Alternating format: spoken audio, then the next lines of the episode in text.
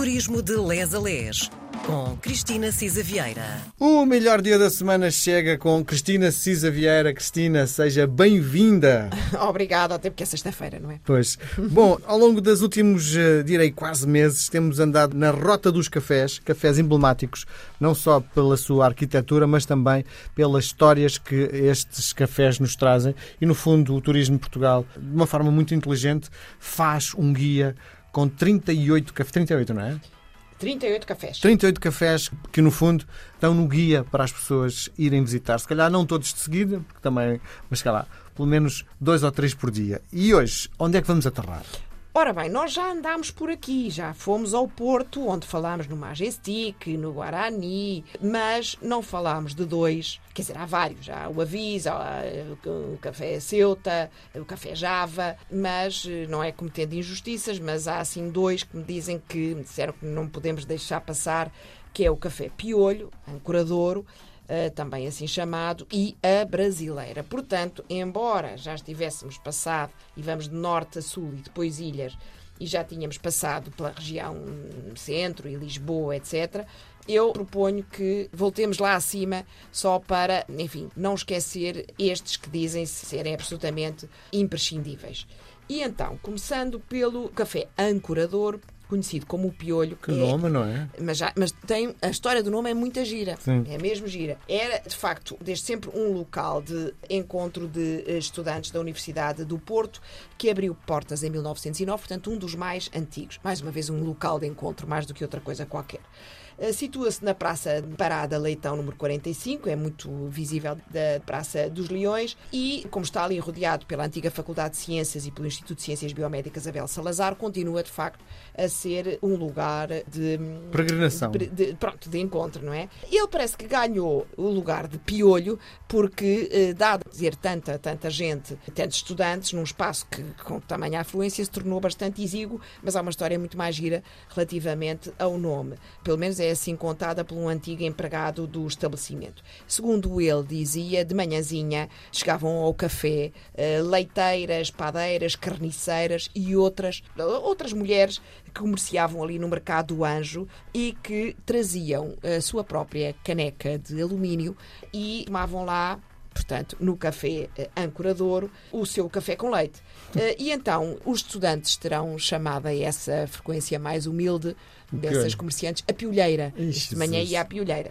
E pronto. Uh, é engraçado porque foi, há duas histórias giras. A primeira foi, há três, eu acho esta de ser o piolho, porque realmente tinha uma frequência, quando abria portas de manhãzinha, e depois os estudantes, não é? Acho engraçado. A segunda história é que foi o primeiro café no, do Porto a ter eletricidade e em 1957 o único a ter televisão. Este como um, dos episódios engraçados. O outro é que foi também o primeiro a adquirir a famosa máquina Cimbalino. Hum. Lá Cimbali, aliás a máquina chama-se Lá Cimbali, que deu origem ao nome Cimbalino, que é como, no fundo, os portugueses dão, o nome ao café expresso. Em 1909 foi trespassado, é engraçado também, ao Francisco José de Lima, que era um antigo empregado de mesa de um café também ali, que era o café eh, Martinho. Uh, e depois manteve-se sempre na posse da mesma família uh, até hoje. É engraçado, tínhamos falado no Vavá, uh, neste, o Café Piolho também foi um local de delineamento de conspirações, rivalizações, rivalizações liberais, muito característicos ali dos anos 800, da centúria de 800 no Porto. Há várias quesílias, há cenas de pancadaria épicas, uh, desde um polícia entrar montado a cavalo uh, dentro do Café Piolho para resolver uma quesília entre estudantes liberais e, e portanto, não sei se os outros eram absolutistas ou não, ou era mesmo só dentro dos liberais, aliás, eram só liberais, dado a época, e de facto, em 1900 e, e qualquer coisa, como os tetos eram muito baixos, o polícia foi projetado, bateu na parede e o cavalo continuou por ali desenfreado. E, portanto, continua a ser muito frequentado ainda por estudantes, mas também, por exemplo, pelo Carlos T., pelo cantor Rui Reininho, etc. O outro café no norte, ali no Porto, é de facto um café muito emblemático que deu origem a outras brasileiras, designadamente à de brasileira de Lisboa e à brasileira de Braga e à brasileira de Coimbra, portanto. Mas tudo começou uh, realmente na brasileira do Porto. É de facto um dos cafés mais bonitos e mais emblemáticos da, da cidade do Porto. Uh, está em plena baixa do Porto. Tem uma fachada extraordinária, um pôr do sol em ferro e em vidro, um interior deslumbrante com cristais, mármores, mobiliário de couro, etc. É de facto um, um dos cafés de maior prestígio. Aqui no século XXI já sofreu várias vicissitudes.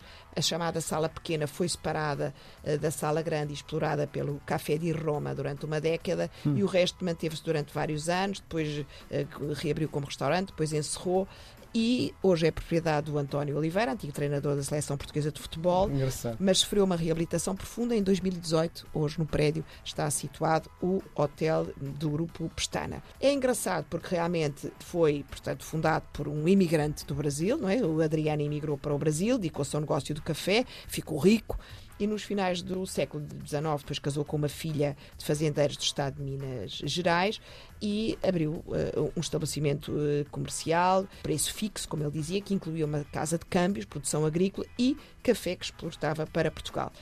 Regressou a Portugal, montou uma torrefação em 1903 para servir café à chávena. E parece que no início, na brasileira, o Adriano Teles o que fazia era oferecer uma cháveninha de café no estabelecimento a quem comprasse um saquinho de uh, grão. Isto tornou-se, de facto, um espaço eh, exíguo para tanta elite que por lá passava, portanto, houve obras de remodelação profundas, uh, tornou-se um espaço, de facto, também dos escritores, dos artistas, dos políticos e, de facto, ele teve, era um bom marketeer, havia cartazes espalhados pela cidade que diziam o melhor café hum. é o da brasileira.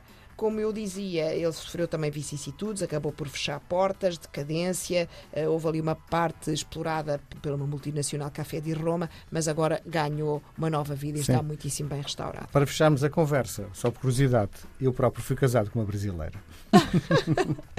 então pronto, Isso. a brasileira de Sim. facto espalhou-se pelo país Sim. todo. Beijo grande, Cristina, até um para a semana. Até para a semana.